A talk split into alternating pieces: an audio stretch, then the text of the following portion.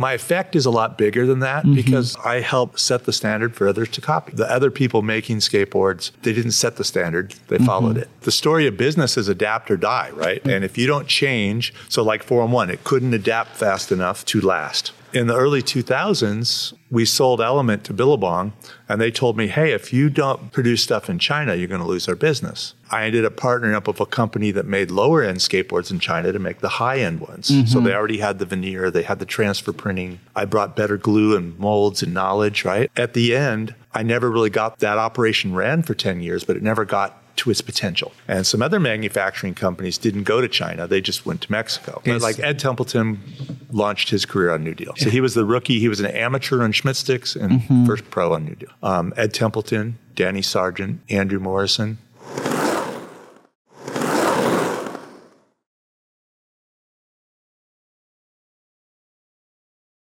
Bienvenidos a un nuevo episodio de Efecto Oli, donde hablamos de patinetas, proyectos, anécdotas y aprendizajes. Así es, banda. Sean bienvenidos a Efecto Oli, su podcast favorito de skate de México, el mundo y sus alrededores, ALB. A huevo, el día de hoy estamos muy agradecidos por la experiencia que estamos viviendo. Es una gran experiencia. Queremos este, eh, agradecer a los patrocinadores que son Bolo Brand, Así es, y Dealer Skate Shop, que Dealer nos Skate están Shop apoyando. y Core que hizo posible esto Core, para que es. estuviéramos aquí en este eh, lugar, en este magnífico, magnífico lugar y vamos a introducir Efecto Oli detrás de la mente de Paul Schmidt, el profesor Schmidt. Oh, we got sound effects and everything. All right. thank you, thank you. We you. have FX.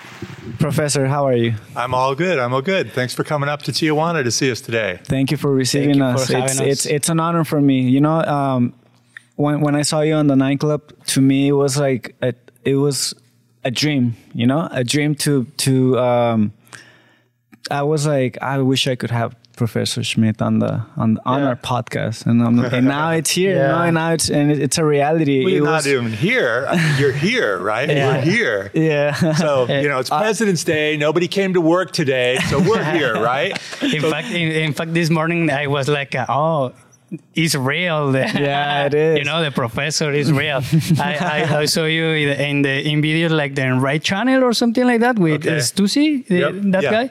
Yep. And Yeah. I said, yeah, I taught him oh. how to ollie hire. Yeah, yeah, yeah. riser pads. Yeah, yeah, Yeah. The riser pads. It's like a dilemma, you know, in the skate industry and scene and stuff. Yeah, there's a lot of things that um, I I watch on the on the Nine Club that I really didn't understand anything. It's like a lot of technical stuff that you do uh, to help us skaters. You know, like like you you get personal with the skater and you try to. I, I don't even I don't really know how to explain that, but Tune it in. Tune in what they want, right? You know, the reality is they want their board to feel right. Mm-hmm. When your board feels right, it's like an extension of your body, okay, right? It's like it's just part of you. When your board doesn't feel right, it's like a broken arm. yeah, Yeah. right? Like broken leg, you just can't get what you want out of it, right? And it's like, you know, so the whole whole goal is to get people tuned in. you know? Okay. And that's why in general with pro skaters, they're very particular. They won't change their wheels, they Mm. won't change their truck sizes. You know, they're they stay they stay there. And then the board is a little more fluid, you know okay, um, with change. And then for me, that ends up being like, oh, it's you change the truck brand. Yeah, Yeah. I, I had you tuned in and you changed trucks. And it's like, no wonder you're having a problem. Yeah. You know, and and the geometry of that truck, mm-hmm. or not really the geometry, but the way the where the axle is placed within the truck mm-hmm. affects it. Right. Wow. Do do you focus on on like on the weight of the person, like the physical? I really, in general, just use body height. Okay. Um, years ago, I did studies at skate camp with a bunch of kids with height, weight, shoe size, and I really found that height is what does it. Your center of gravity is set by your height. Now, saying that, within height, you something I've been paying attention to the last couple of years. So, um, I'm a 32 inseam, so I'm tall on the top of my body. Okay, I'm 6'2", and I- I'm a 32 pant.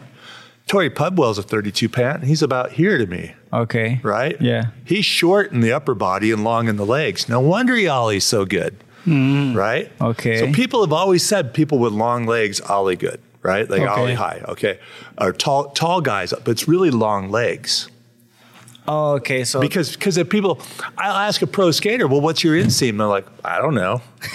Like, I know I wear this size shoe, but I don't know what my mm-hmm. inseam is. It's like, how do you put on your pants every day? I don't know. You know. So it pretty much is like the long, long legs that do Right. do the like because I know a lot of short people that canol- can ollie high, and I'm I'm I don't think I'm that short.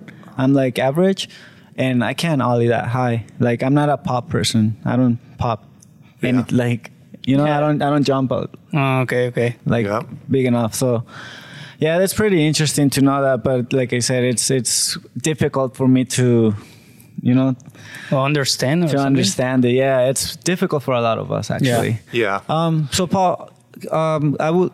Can you tell us a little bit about the history of skateboarding? So the history that I I I found skateboarding in 1973, and that was a clay wheeled skateboard from the 60s that the neighbors had. Okay. Um, the, the world's first commercially produced, produced skateboard, mass produced, was by Roller Derby in 1959. And it was a Roller Derby number 10 board. It looked like a f- piece of fence post with roller skate trucks and wheels on it. And um, so that's where the production of it, a saleable item started, right? And I had steel wheels. But previous to that, the boys would take the girls' roller skates and nail them onto a two by four and a box crate and make a scooter out of it.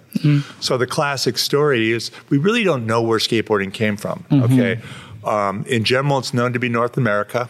Okay. There's no documentation elsewhere Okay. that seems to come up on it. But scooters were big 1910, 1920s. 100 years ago, scooters were already around Okay. right?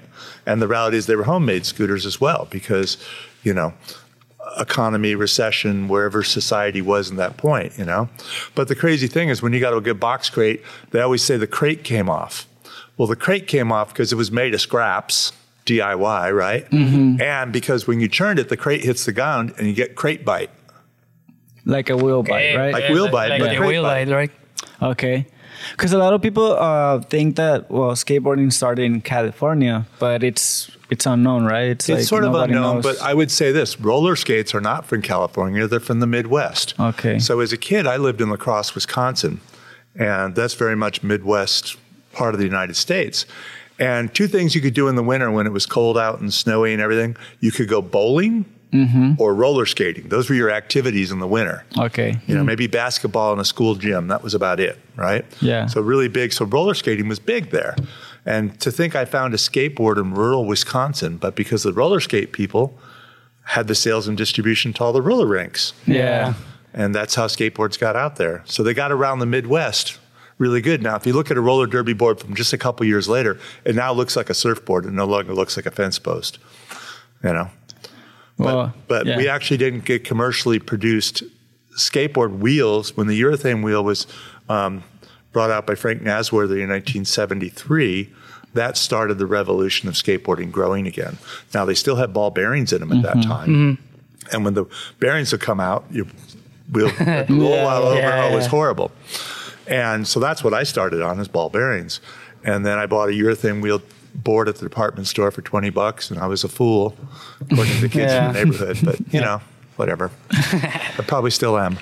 So you uh, started in you started skateboarding in in '73. Yeah. By by that Yeah. time. Yeah. Okay. So I was 10. Ten years old. Yep. Wow. Because the, the the history that we know, it's like you know the the Dogtown and Z Boys movie. That's that's what we that's that's as far as we can It's get. like you know, the commercial Z- story. Yeah, the Z Boys and everything, and all that. So that's when it all started back commercially. Well, um, so in the in the seventies, yeah. So the urethane wheel sort of kicked off the Dogtown and the Z-Boy era, Mm-hmm. and it was basically the surfers surfs down, skate, right? Yes. And then as the urethane wheel came around, well, now you can skate other things. Now you can skate pools and ditches, and you know, before it's like the steel wheels or the clay wheels, you Yeah. couldn't get much out of them, right? So that that led the progression. Then. Um, in 75, Road Rider started to do precision bearings. Actually, might have been late 74. So Mm-hmm. the precision bearing, the 608Z we know now, got added to the skateboard. Okay. Right? So right there, right on top of each other, right? And then and then Tracker came out with the first skateboard truck that was made for skateboarding because all the trucks prior to that were just roller skate trucks. Okay. Okay. So Tracker was the first company, uh, was the- truck company. Right. Okay. Exactly. So you look at that couple years, a couple pivotal things that happened. Seven ply boards already existed in 77. Mm-hmm. Okay, it's not the same seven ply we have now by any means, but you see the refinement was happening, right? You know? Yes. Okay. All right. So you started skateboarding, and then what made you get into a little bit of doing what you do? Like, for example, that stuff that you, uh, the the first rail that you made. You made you you you said you were like 14 years old, right? Right. So I always made things. Mm-hmm. I had the opportunity where my dad worked in a college theater and we build sets and I go to work with dad and build things. So building things was common to me. Okay. and using power tools was common to me. I wasn't scared of the tools. Um, a lot of people are. You know, when you don't have the experience, you're like, yeah, that could take off your finger like that. Yeah. You know, it's like it's it's serious stuff. You know, glad to say I got all mine. Hopefully, we keep it that way. My my dad was missing half of this one Oh, yeah. from a table saw accident, Oh, so I was constantly reminded. But people see me with tools and they run. Yeah. They're like, ah, I'm, I'm real confident, and they're just like, ah. And you were 14. Yeah. Four years skating, also like Yep. you started skating, but you were also building stuff at the at the Right. same time, right? Exactly. So rails back in the 70s were grab rails, okay, and they were made of wood. Um, some were made of urethane, and um, they were for grabbing. Ah, that, that was the main, uh, Main purpose. The, the main grab use, the your main board purpose. to do an aerial. Oh, Okay, what the fuck? aerial's only been around for a couple years, but you know I got to grab it, right? Yeah. And um, so the rail, the rail to the left in that box has wood and formica and fiberglass in it. So there was a guy near me named Steve Fisher, and he made rails, and they were called fish sticks. He was a drummer in a band. Yeah. Ah. and they called us rails fish. So every, when I made rails, they automatically called them Schmitt Stix. It wasn't even a choice. It was just an applied name. So yeah, everything was like like we were talking before. Everything was given to you, like the name, the logo, and all that Yeah. stuff. Like it was given to you, and you, Yeah, you were peop- just building stuff. People would just go like, "Hey, you need this. You need to do business. You need to go here." So basically, one day at the store, Yes. at the skate park, I went to the store with Mike McGill and Alan Gelfand, and that's basically McTwist and Ollie. Okay. Okay, actually, Ollie and McTwist because McTwist was later. It didn't even happen yet. Okay. Yeah. That, Um, that's why the, the logo has this cross stuff in the logo, on the P stick. No, No, not really. not really. Oh, Oh, uh, the one logo with the rulers. yeah. the cross yeah, with the rulers. yeah. Something like that. or- Yeah. But basically, Alan told me if rails slid, that'd be cool. Okay. So Okay. Ollie gave us slide rails Okay. via me. One question on the ollie. The ollie was on the ramp or or the on the on, the the, ground. on the ramp and on the ground both.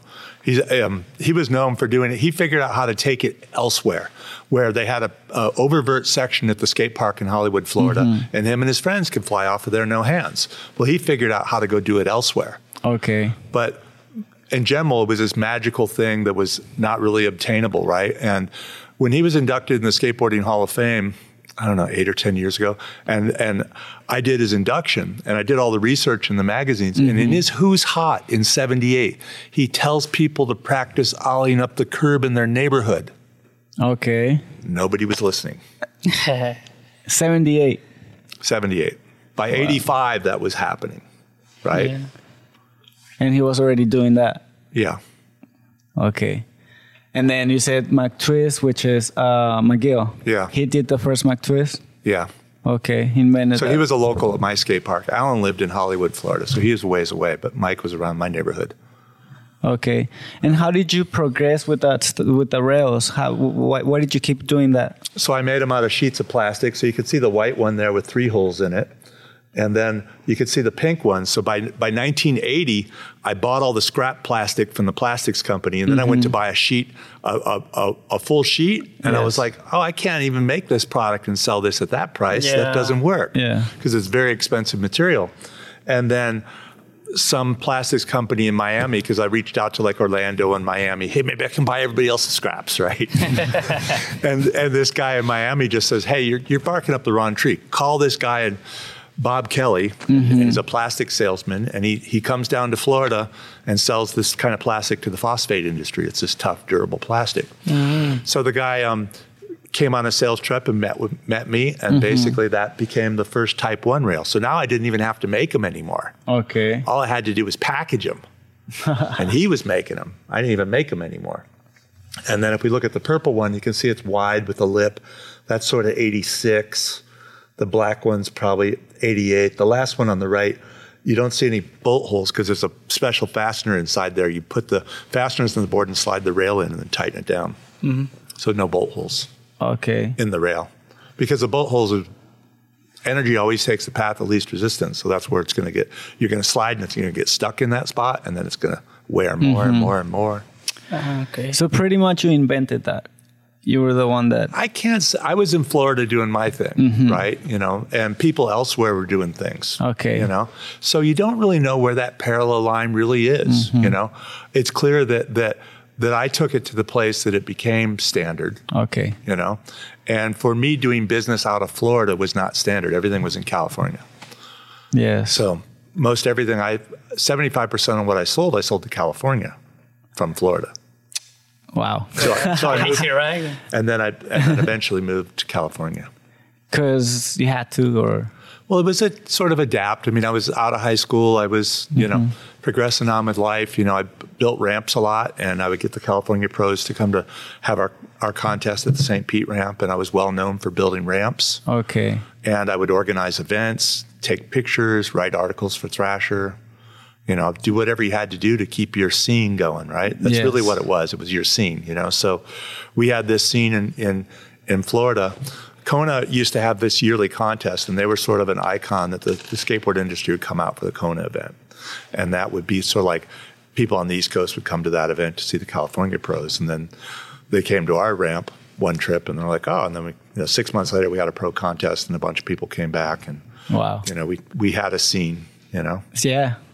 Um, so uh, moving on for with that, you started then after that on 1990 something like that. You started with the uh, the Schmitt Stix uh, company No, so the Schmitt Stix company started in 78 With the rails. with the rails. with the rails. so I okay. started making boards in 83 or selling boards in 83. I'd made them before, but they weren't good enough to sell because I was still practicing. Okay. Took a lot of time, a lot of practice. yeah. It's like a So how- perfectioning. Yeah, how was how was that process of like perfectioning that? the willingness to try, right? Yeah. You try and adapt and you try and adapt and you try to adapt, you know? But at the end, the guys in California were taking my skateboard, sending the graphics off, and pros Okay. in California were riding them because my product was progressive. It was progressive. I was known for being technical. I literally would have these ads and I put a blueprint in there. Hey, hey, skateboard industry, if you want to make a skateboard work good, look, you need to do this. you know, this is a quarter page ad from Thrasher in 83, you know, but like this was a full page ad, you know, in Transworld or something, you know, in 87, you know. But now I'm like a full fledged company, you know, it's no longer the amateur quarter page ad, right? yes. A new degree of concave. Yep, exactly.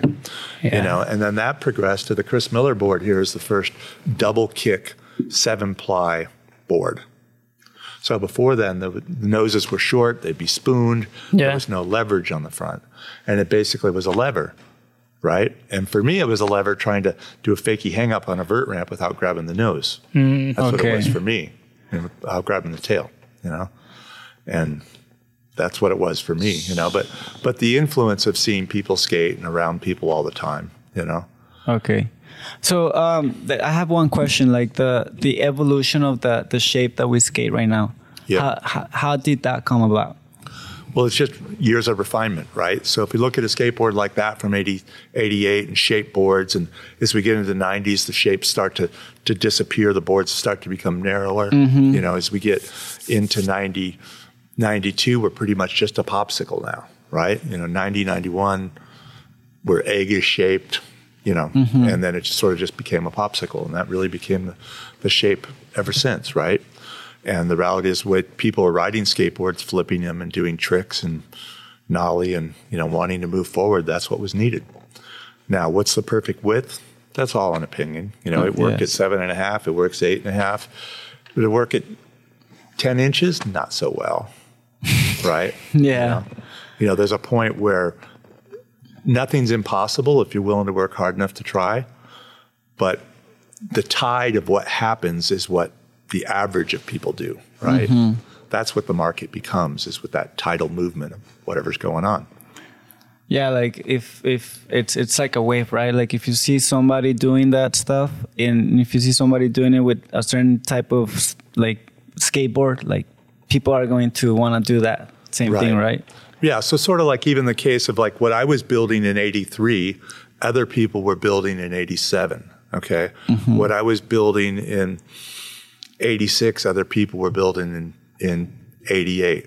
What I was building in um, 88, 89, if you weren't if you weren't building it by 90, you weren't making a skateboard anymore. It was over. Like you you couldn't make that board anymore. You know, there was a couple years, and that that's because the tide of the consumer said, "Oh, this is what we want. This is what we want. This is what works." Okay. Right? And the consumer becomes the boss. Yeah. You know, Yeah, you need because if he doesn't spend money to buy something, Yeah. it doesn't work, right? Like, you know, and I really appreciate you guys spending your money buying things I love to make. I love making boards. How did the um, how did you start making like this uh, fabrication of skateboards? Well, as a as a, when in high school, I went to a vocational school and I built sailboats. So I worked in a factory for three years. Um, these boats were big. Um, I was trained to build cabinets where in general are square, but in a boat you might have two square corners and the rest of it's round. Yes. And I thought it was really cool. Okay. Fit those curves, make that work, right? So I'd been working in a factory. Then then I built my little workshop and I built my boards. First, my first time pressed my boards was my mom's car rolled up on top of my mold. And then if, sh if the glue wasn't dry and she had to go to work in the morning, then I, I lost it, right? You know, I figured out how to build a press in my bedroom and control the climate and Okay. use car jacks and make it better. But so basically, by the time I got to California in '85, um, I joined up with Vision. So I, I set up my workshop I'd had in Florida and brung it all in a U-Haul. And then um, eight months later, they walked me into this huge building and said, "Here's your new factory." You know, I'm 21. I'm like, how the hell am I going to Twenty one. 21? Fuck. You know, it's like, Damn. but but I did. I made it work, right? You know. Yes. And um, there were other people that helped me do it as well. I didn't have to talk to the electric company at that time. Someone else took care of that. You know, it's like, you know, I didn't have to worry about capital. Somebody had the money to make it happen. If I wanted to go buy this tool, I went and bought it. Yes. You know, that type of thing. So you were always trying to focus on like evolving, right? Like the like the shape of skateboards and stuff like that. Yeah, well, how, how do you make it ride better? Mm-hmm. That's the reality. How do you make it work better? And, and part of that better was also the production process, setting the standard. So when I moved to California, I remember these guys from Taylor and Dykema, Brad Dorfman, that owned Vision, who I joined up with. He brings these guys through and like, oh, that's really cool, but you can't do that in production. And they knew because they were a factory that made millions of skateboards already. They they knew that you couldn't have round rails. However, they didn't know what a shinner felt like, right? Yeah. okay. And and they didn't care about the disappointment when your board was upside down sliding and, and a big chip would come off of it. Hmm. They didn't care about that disappointment because Yes. we'll just sell them another skateboard. Yeah. that's fabulous right? And for me it wasn't that. It was like how do i make this product the best it can be? So they're like you can't do that in production. And really they just they just decided the fate of a skateboard right there because to me i was going to prove that it could happen Okay. right? And then I raised the caliber of what a skateboard was. The reality is they used horrible glues, you know, and back in the 80s, if you left your skateboard in the front yard and the sprinklers on in the morning, it would be delambed hmm. because it isn't a waterproof glue, right? Okay. Oh, yeah. They didn't care if it was waterproof. They're like, you know, Yeah, they just wanted like- to sell. Yeah. right, right. They just wanted to sell, you know, and I wanted to skate, right? Yeah, yeah. Simple as that, you know. And even today, people are like, "You're so lucky, you can have a new board every day." You know how often I put a new board together? Probably Mm-hmm. once every year or two. I'll either go on a trip and I'll make a special board for a trip, or I got something I really want to test, Mm-hmm. and I'll make a board. Otherwise, I'm I got free time. I'm gonna go skate, Nice. right? Yeah, because um, like we were talking right now behind behind the cameras, you're, you're still skating, Yeah. right? You Yep. still go skate. You still go like cruise I got my 50 carve guidance in yesterday at, at uh, Foods Park. Yeah. Yeah, Are we going skating right now I after hope this? so. I hope so. If the If weather it's, if it's not up, raining, if- yeah, If the weather clears up, Yeah. yeah. Hopefully, I want to see Julio skate. I want to see how Julio's is, is shaking his head.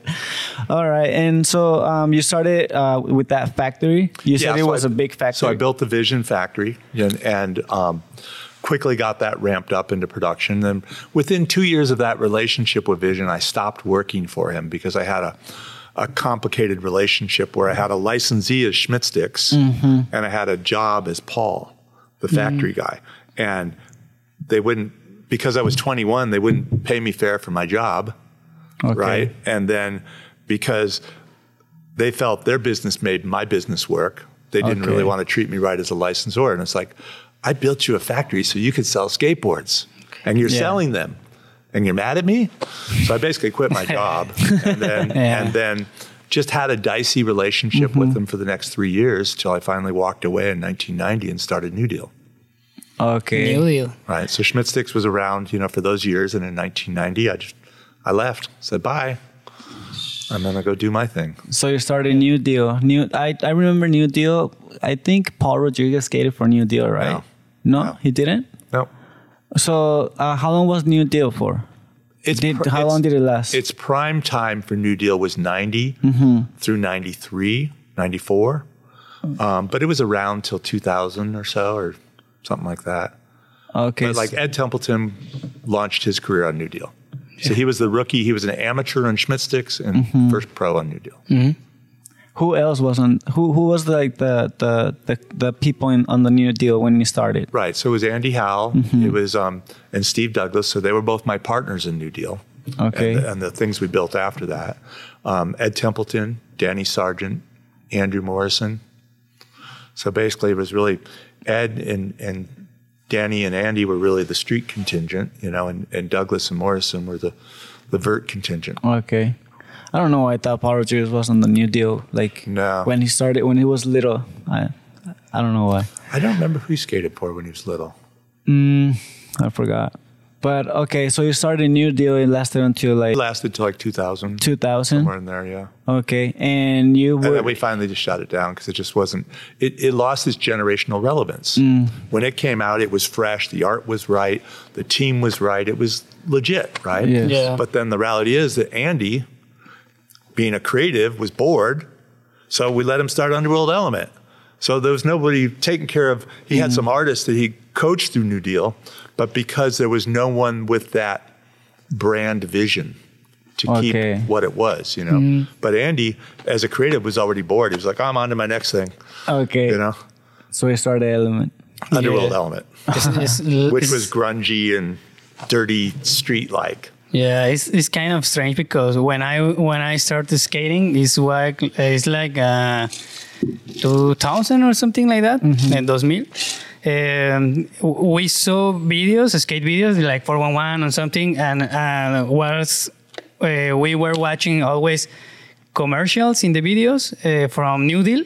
But we are like, uh, how you say, emocionados, stoked with, with the brand. Like, uh, oh, New Deal is like the fresh, is like the shit, you know. But when when we are in, in the skate shops, there are no more New Deal because we we saw videos, uh, viejos way, like old videos, like two or three years old, uh, and is is kind of Mexico scene or something. Yeah. So uh, like in Mex- like if there's a new video coming out in in the U.S., Mexico will watch it like four years after it came out. Yeah, out. three or So four it, it was four years behind. Yeah. Right. For, for the video, so he, he was Yeah. he was watching like the New Deal commercials. right. Probably four years later, like four years Yeah. after it came out. Right. Yeah. That's interesting because uh, basically 411 was birthed at New Deal. So we started it with the video equipment that we had for New deals, what we used to start 411 with. Okay. So that happened in my building too. Four one one. Yeah. So that's probably why you see the New Deal ads because we still ran ads. Yeah. Okay. Because we made it, right? But Yeah. the reality is uh, the, the sales for the brand weren't really working so well. 411 was really I remember when I started skating 411 was really big like it was like one of those videos that you used to watch to get hyped to go skate Yeah. Because all everything that came out like the the opening and the you know Ah, the, yeah. the song Yes. like it gets stuck in your mind like all that stuff was really motivating for us as skaters what happened to 411 It basically just didn't transition when when things started to change with media, Mm-hmm. and internet rise started to happen, you would have think it could have captured the internet, but the problem is you got to have somebody pay you to do that. Mm. Yeah. Mm. Okay. Yeah. And 401 had gotten to the point where it got established. It had a lot of staff, had a lot of overhead. Mm-hmm. Then it got sold to somebody, and then they didn't. They didn't. Couldn't make the business model work either. So the business model was over. We, we no longer could sell tapes anymore. Yeah. right? Yeah. And basically, well, free clicks. Well, then you got to have advertising, and we weren't. You know, there was no model for that yet. Hmm. So it's it's really disappointing looking at it that it it, it didn't make it. You know, because it was so influential to so many generations of skaters. Yeah, like like Yeah. I was telling Tony, like there there's there was people in the Formula One videos that only had one trick, and that one trick we. It, he was already famous for that one Yeah. trick, Right. And then he disappeared, but he's he stayed like like a someone famous, right? Like I don't know. Right. There's there's a bunch of those people that came that were in the 411 videos, and they just had one trick and disappeared. But I can still remember one of their like their names Yeah. and stuff. Right. So it was very influential. Well, part of it was that belief that I could be in there. I could be in four on one, right? It had Yes. that like, but wait, I could be part of that. Yes. And there was an inclusionness that there was. Uh, the new issue comes out, like we're all part of it. You're watching with your buddies. You know, it's like, you know, just it had a real inclusive feel to Yeah, it. I, I have one question. Why you choose or, or you choose the the four one one is four one one? I think is the number you call to report uh, UFO or something like that. To get Yes information. Yeah, ah, in to the- get information. In the United States, you call and say, four one one. hey, operator, I need a phone number for Julio's Pizza Shop on, on Del Rey Ah, Avenue. Okay, okay, okay, or okay. whatever, you know, and then go like, oh, Ah, here's okay. the number. Let me connect you. Ah, okay, okay, okay. So was the that was the whole idea with the Information. 411? it was like a joke or something. To, it's It's it's like an information. information It's just- right? It's information. Okay, Mm, yeah. nice. so when, when you were doing 411, were you were were you were you doing like boards or you stepped that aside? No, see, so New Deal, Mm-hmm. Element, Mad Circle, and then I built boards for other brands. Okay. So PS Stix is a manufacturing company.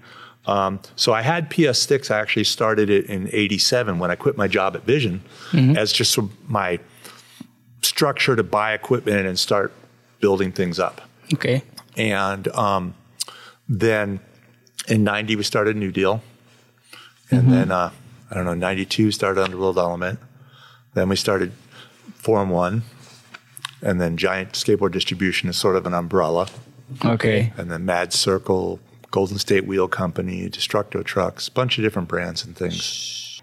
And what about um can we move on to like why you came to the Mexico to uh build uh, like all this stuff like the skateboards, the manufacturing of skateboarding and all that stuff? Yeah, so it's basically, I mean, the, the story of business is adapt or die, right? And if you don't change, so like 411, it couldn't adapt fast enough to last, you know? Okay. If it would have been one person, you know, doing it, it could have made, made, made it work, right? Um, but not with a whole office and a whole bunch of people. Um, so it's, it's adapt or die. So in the early 2000s, we sold Element to Billabong, and they told me, hey, if you don't produce stuff in China, you're going to lose our business. And I ended up partnering up with a company that made lower end skateboards in China to make the high end ones. So they already had the veneer, they had the transfer printing. I just had to be, I brought better glue and molds and knowledge, right? Yes. And um, at the end, the I never really got that that operation ran for 10 years, but it never got to its potential Okay. right? Okay. And in Costa Mesa, for instance, the tools we see in this building here used to be in that building. And um, I started the China thing and then was trying to have high end USA, low end China, right? Or medium end, shall we say. And then basically it came to the point where, hey, I got to move this operation down here. And some other manufacturing companies didn't go to China, they just went to Mexico. Yeah. And in hindsight, if I would have done that and not spent the energy to go to China, you know, maybe I would have uh, been more entrenched with it. But China was interesting to, to do. And, um, but the reality is there's a lot of fraud over there. People think there's lots of fraud in Mexico. Not for me, not in my business, but in China, you, there's fraud just to get to the port, to move move a pallet to the port Yeah. We got to got to have a permit to move through that city. Well, what permit is that? The fraud permit, right? Yeah. Things your disappear, just disappear, right? I don't know where your container is, bro. Say no more. So but anyway, so so what happened is eventually came to the point where, hey, the only way I'm going to survive is move my factory from Costa Mesa to Mexico. You know, mm-hmm. other people have done it, and other people have failed as well. There's been two major factories go out of business since I've been down here because okay. the cycle of business does this. Yeah, and you have to have enough brands that you're doing business with in a factory that you have some highs and lows, and you have enough enough yeah. to keep it going, right? Yeah. So there's 40 people that work here. So when you guys come back tomorrow, you'll see 40 people here working away, you know, and this is their full time job. 40 people, that's a lot of people in yeah. a factory. When, when you were in Costa Mesa, how many people did you have working for you? Oh, at, at some point it got crazy because of all the in between Giant and PS Stix, Four and One, Indian Ink. Uh, like the whole group was roughly 500 employees across everything. How many? 500. Well, PS Stix used to run 24 hours a day, seven days a week. Wow. The presses wouldn't turn off. There were two truckloads of wood in the highway at any moment coming here from Wisconsin.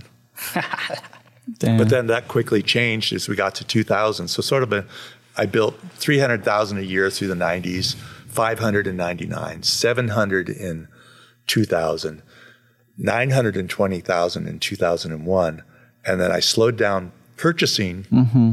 in July. I couldn't slow down the factory for another month. And then that fall, people realized, like, oh, the race is over. Mm-hmm. There's no more race. And okay. then it was like, boom, now 600,000, now 300,000 in China came in to basically swoop it away and take away my business and take away my my contribution. Luckily, uh, I don't have to see those people at the skate park or the skate contest or anything because they can care less, right? yeah. They're not here. They're yeah. not part of our culture. They're not in the skateboarding you know, industry. We're in the skateboard culture, yeah. right? Exactly. That's why we're here.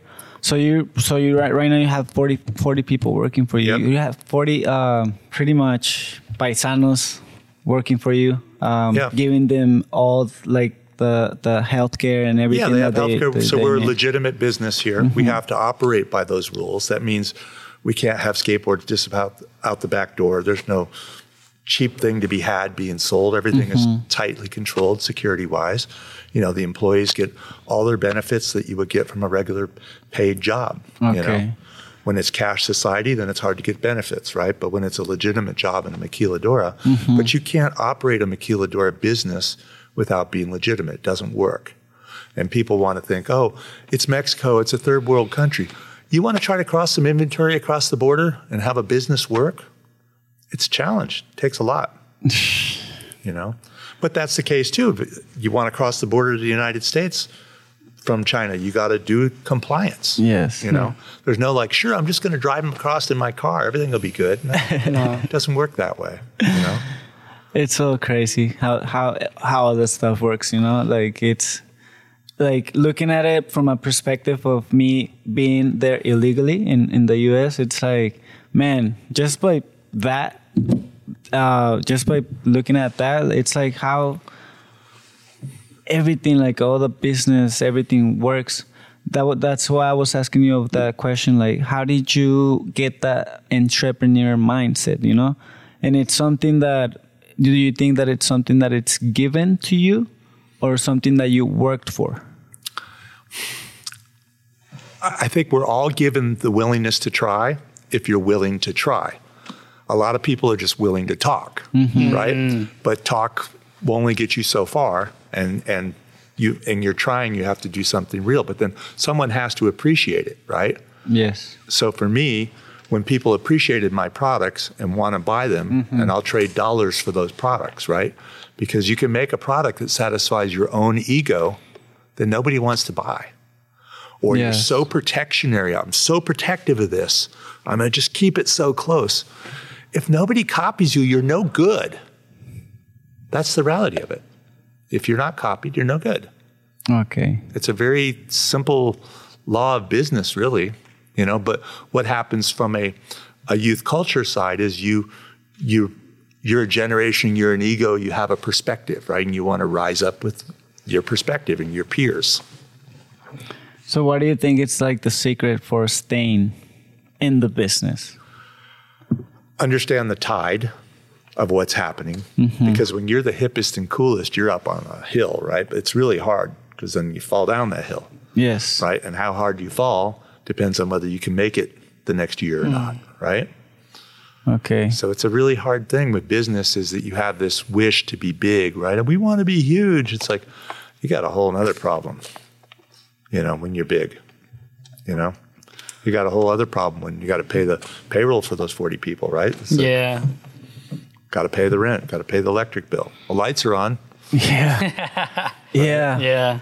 Yeah, you, I mean, you, that's like you were saying, like you are in charge of a lot of people. So when business is really good, like you have that over like on, on your shoulders. right? Yeah. Like it's it's a hard thing to process in your mind to be like, if I don't wake up, if I don't wake up today, a lot of people are gonna suffer from this. So I gotta stay, you know, like In the present. game. I gotta Yeah. stay doing everything that I can so that everything that I have works Right. Not not only for me but for other people as well. Yeah, well, it's not even just for my employees, by the way, it's for their families. exactly.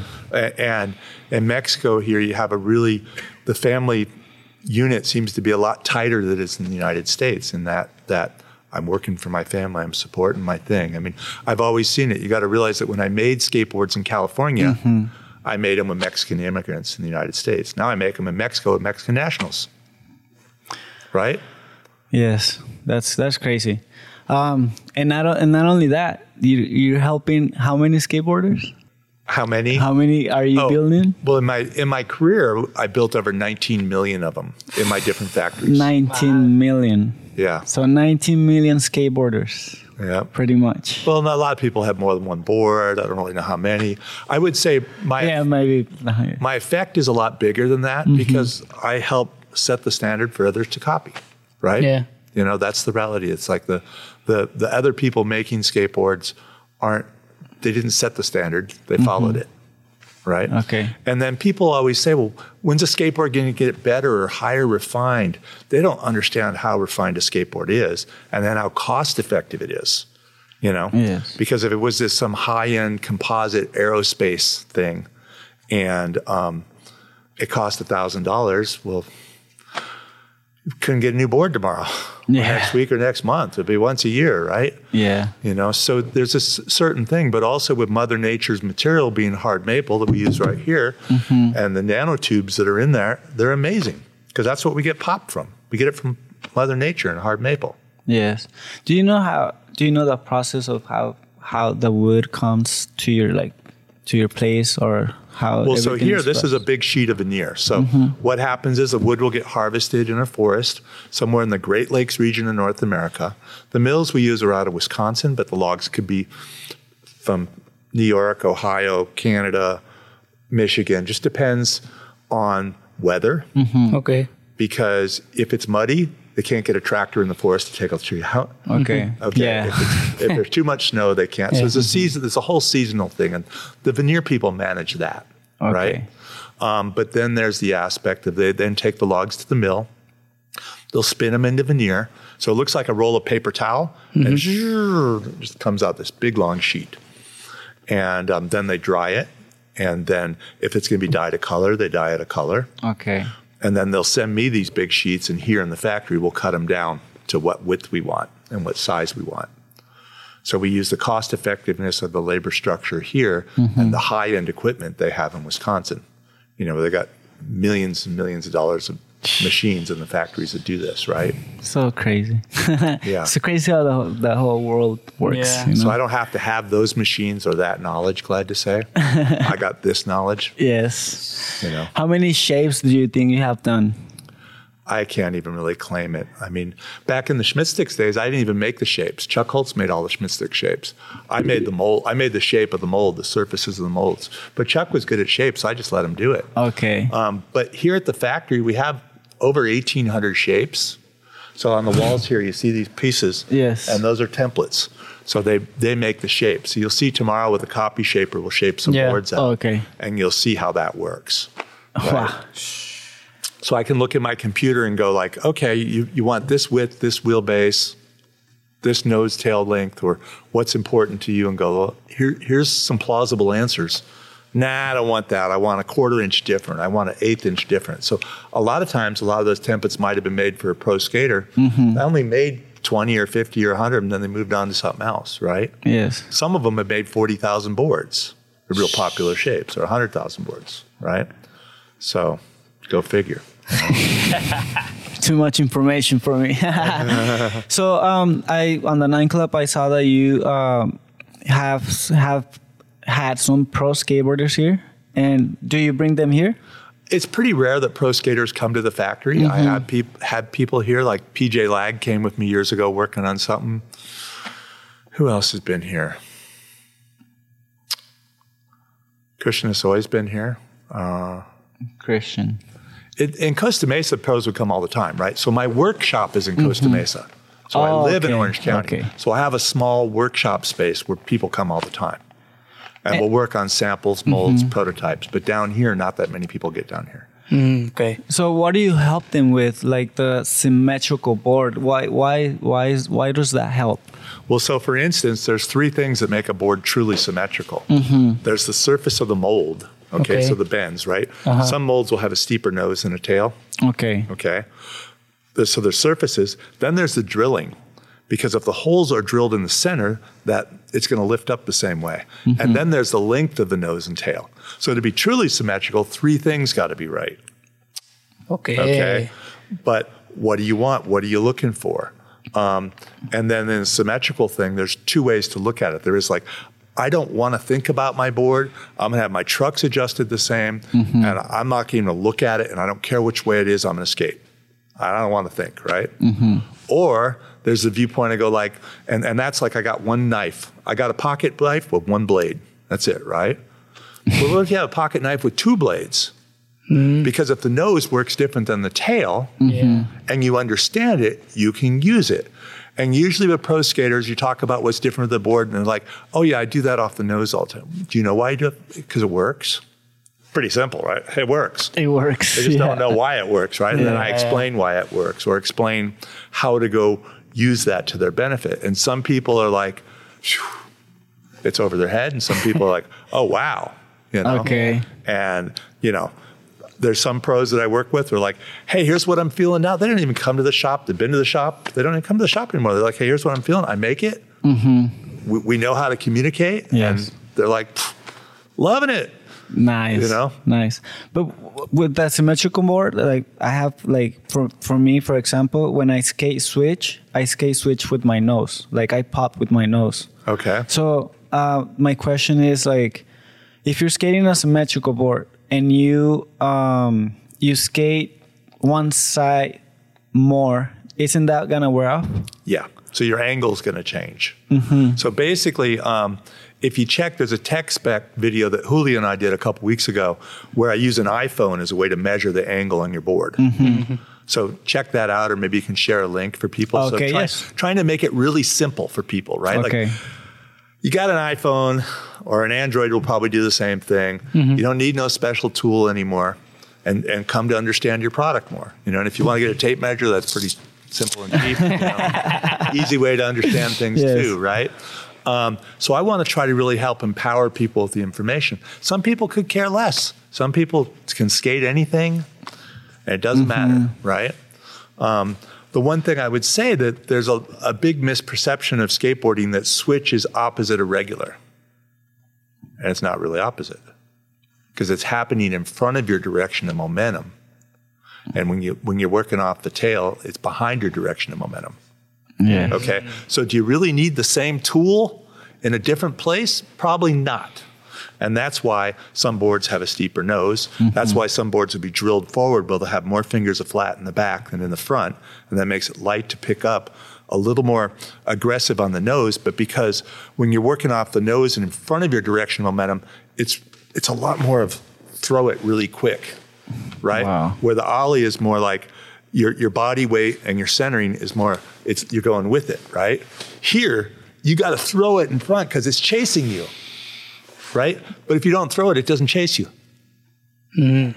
right? That's crazy. So it's not opposite unless Yeah. you see some guys where they'll just like they'll just jump a 180 in the air and just start riding the board backwards. Um, there's this guy in LA, Skategoat. Look him on Instagram. This Yeah. guy Yeah, you can't Skategoat, tell. You can't tell when he's regular and when he's switch. And he'll be in the middle of a run and he'll just 180 his body really quick, and it's just amazing. And so rad to see. Yeah. Go 180 and then do like a switch straight flip or something like that, Yeah. right? Yeah. He's he's phenomenal. I don't. He's like, I think he's like one of the only people that can skate switch and regular as good. Yeah. I don't know. I don't know if you, with your experience, do you know anyone else that can do that? not like him. So whenever I see him skate, it's always a Not like pleasure to watch him skate in person. And the fact that he's he's got street skills and transition skills and skate park skills, mm-hmm. you know, he's he's really interesting to watch. Yes, I do notice that he does like a. I don't know if what switch or regular is, but he skates one side transition and he skates the other side street. I've heard some people tell me that, and I I've never asked him and don't really know. So we don't know what it what what if it's goofy or regular. We know. Nobody knows. Yeah, it may, may never be told. I don't know. have to ask his parents. See if they understand, right? hey, was your child run goofy or regular? Exactly right. Right. Like maybe maybe they know. Um, Paul, can you tell us a little bit about your like um, your um, for example that that is that a trophy?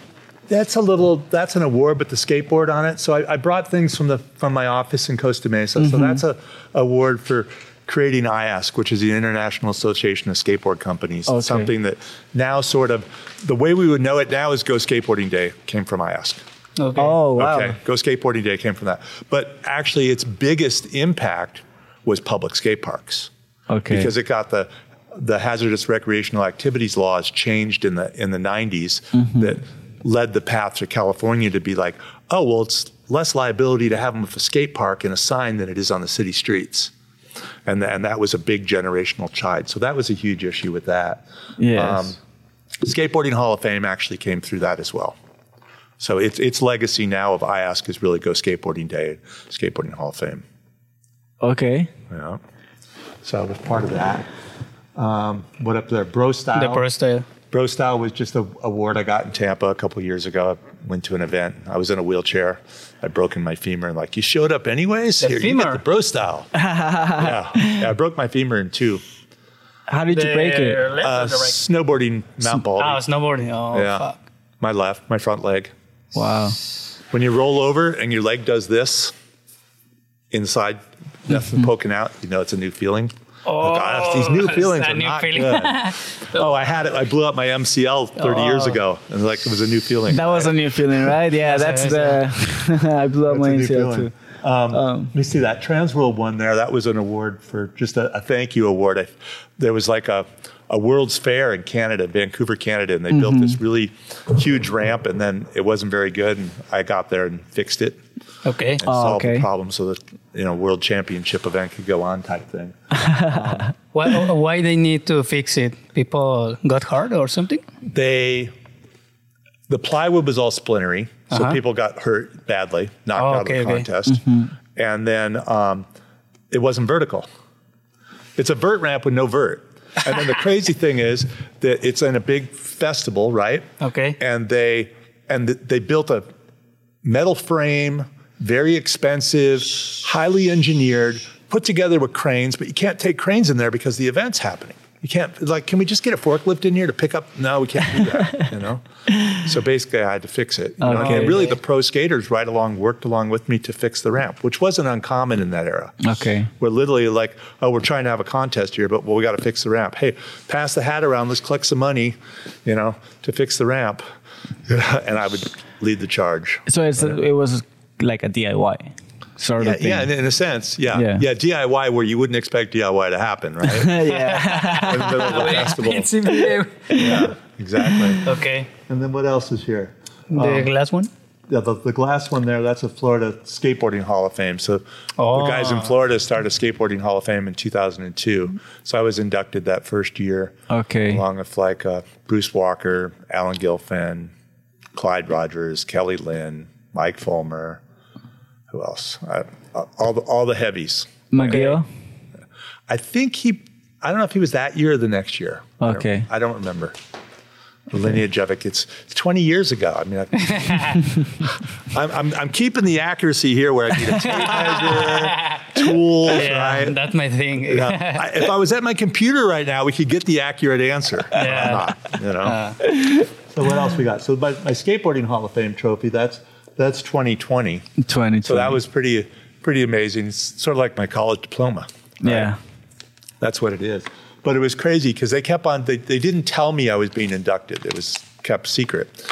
And then they, um, because I was the Icon Award, and that gets voted on differently. Okay. And um, but then that day they're like, "Hey, watch watch the ceremony." And I've always been part of the Hall of Fame and supported. And like, yeah, I watch it, you know. And um, and then I was inducted that year. Well, that was like one o'clock that day. I was like, "Wow, I'm on a high. Wow, this is cool."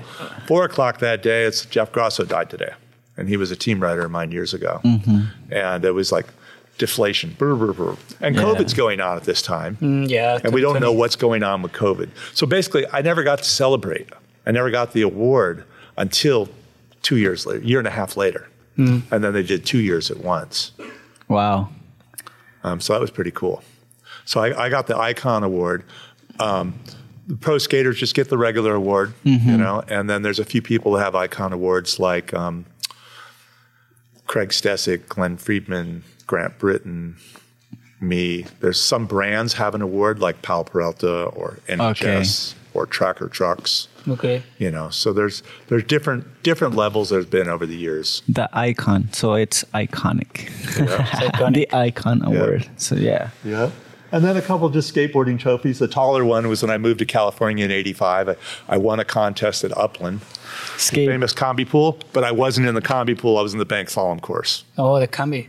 And then I wasn't I wasn't pro, I was amateur. So we're talking low level here. But you know, biggest, You won. biggest trophy of my life. You I won. won. Dave Duncan got second place that day. okay. He used to always win all the bank slalom contests, him and Dave Crabb.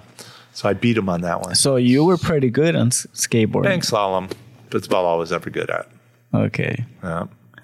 And then the little the little one is from a, a second first place loser, 2012 skate park at Tampa for the, skate, the Florida Skateboard Hall of Fame.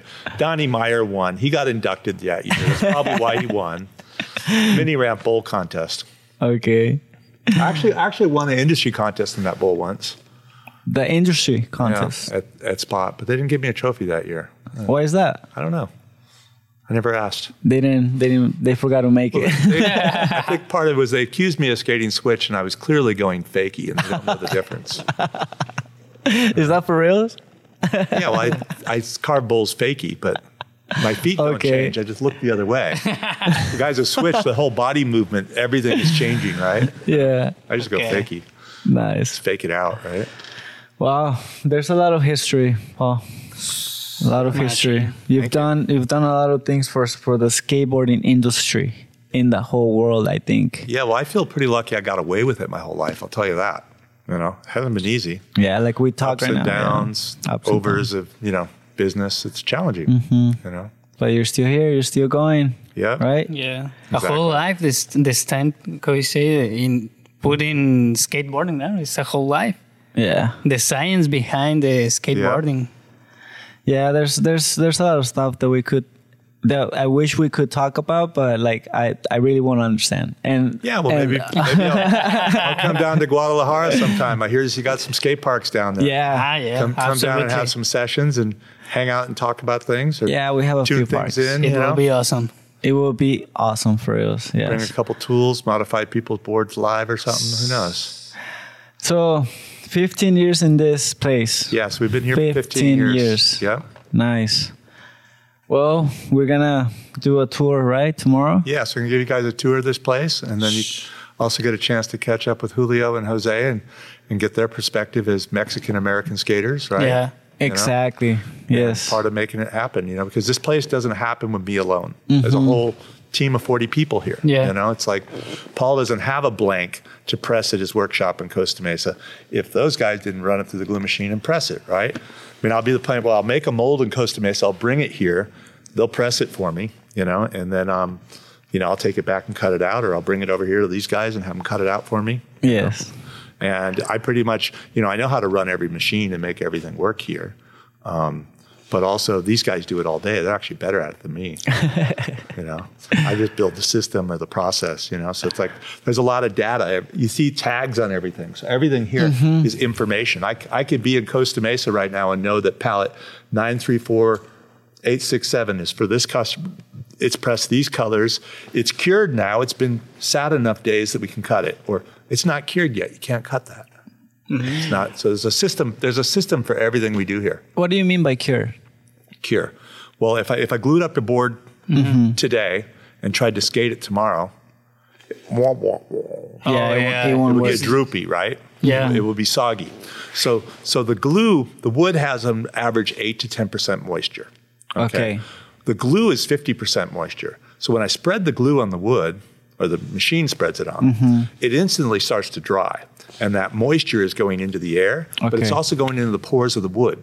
Okay. oh, okay, So okay, okay. The nanotubes in the wood are literally sucking that moisture in, that glue in. Mm-hmm. And imagine if you were a, a zero, superhero in a cartoon and there's slime coming down the tube, right? So that's what it's like when you close the press. The, the Yeah. glue Okay. down the tube, right? Microscopically. And then what happens is the moisture starts to dry away. It wicks into the wood. It comes out the, the end of the nose and the tail. It comes out the side of the board. And then that moisture stabilizes and mm-hmm. evens. So if you have a skateboard that when you feel the edge, the plies don't seem, they seem inconsistent. They hang out here. Yes. That's because somebody cut the skateboard too early. Hmm. But Okay. they didn't care. Yeah. They sold it anyways. It didn't matter, right? So it's part of that that quality thing, you know. Yeah. So all the skateboards we make are cold pressed, and glad to say, in general, mm-hmm. to my knowledge, all the other skateboards made in Mexico are also cold pressed. Okay. Mm-hmm. Most of the skateboards made in China are hot pressed. Mm-hmm. Okay, so you know, if uh, you got some beautiful carne asada here for dinner, let's put it in the microwave Okay. Because that's what putting a hot press skateboard is. I got this beautiful Yeah, wood. yes, come put it in the microwave and get it real quick. Yeah, because they just want the money. They won't, it won't work, right? It's, Right. it's- well, it works. It just doesn't last good. Okay. Right. And you get lied because the boards are real stiff when they're new, but they break down really quick. Right. Mm-hmm. okay. So, so there's all these little things that we know and that, that we won't compromise. Mm-hmm. Others compromise it because it's like, what does it matter? You know, it's like, well, you don't Mm-hmm. skate, it doesn't matter to you, huh? But th- that's the case right there. If you don't skate, Yeah. it doesn't matter to you. They are not in the industry. Luckily for us, you skate.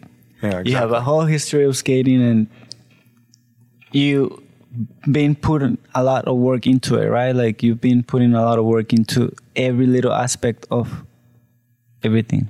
Yeah. So that's that's cool. I, I was watching on the Nine Club as well that uh, something that got into my mind that got caught my mind.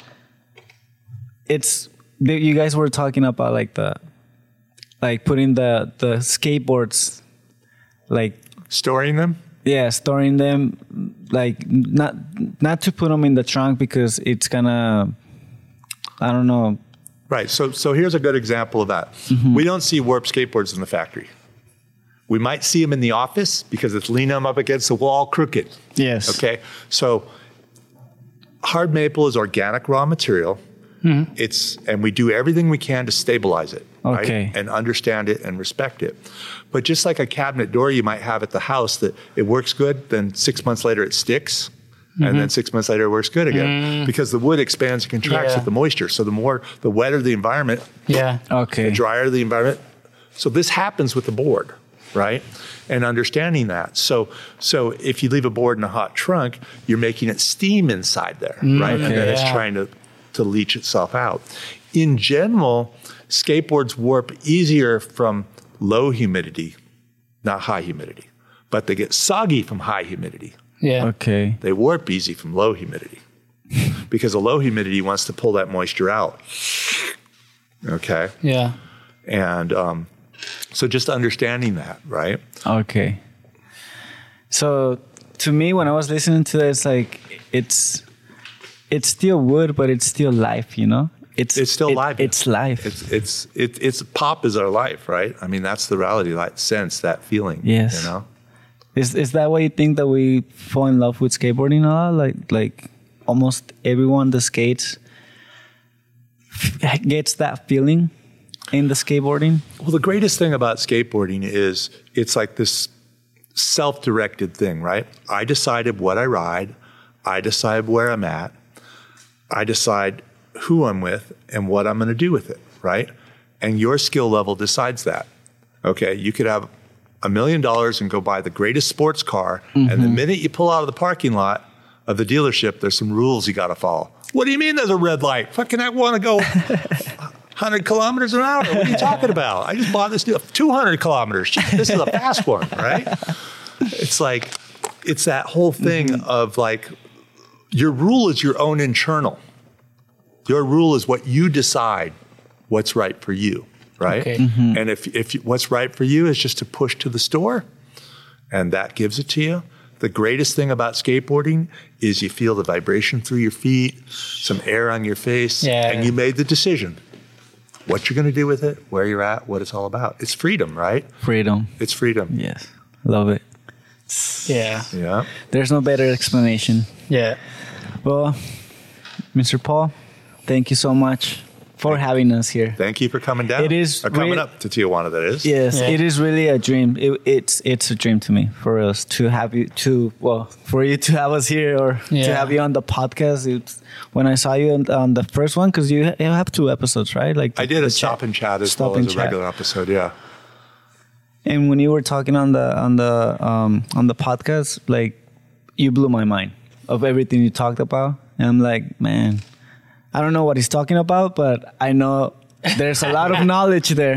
There's a lot of numbers. there's a lot of knowledge, but yes, thank you for having us. Yeah, well, I'm I'm just lucky because I, everybody in skateboarding is what I've reflected off to, right? So everybody that that gives me their feedback, that that asks for help, that interaction, action, reaction, right? If you don't mm-hmm. pay attention, you don't learn anything, you don't progress. So I Exactly. really enjoy progressing a lot, and just want to say thank you to everybody in skateboarding. Give me the chance to pay attention.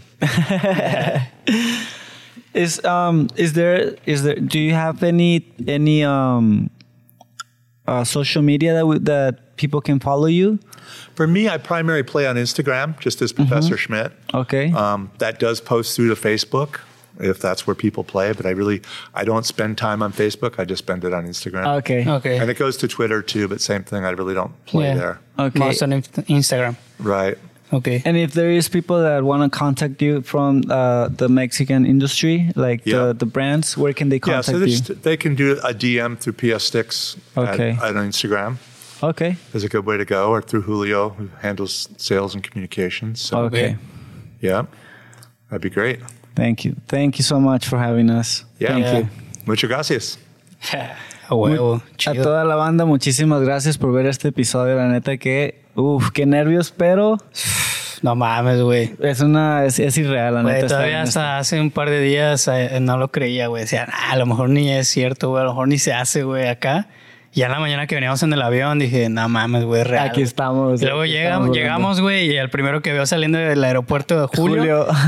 Y ya, vénganse, cabrones. Y ya, a ver si con este, a ver si conocen este vato. Y acá el profesor, güey, manejando. Dije, no mames, güey. Súper experiencia, güey. Chingón. Sí. Muchas gracias. Well, I Muchísimas don't really know what they said, but I can tell they're happy. I just want to say thank you for your contribution, for always push and raise the bar at skateboarding.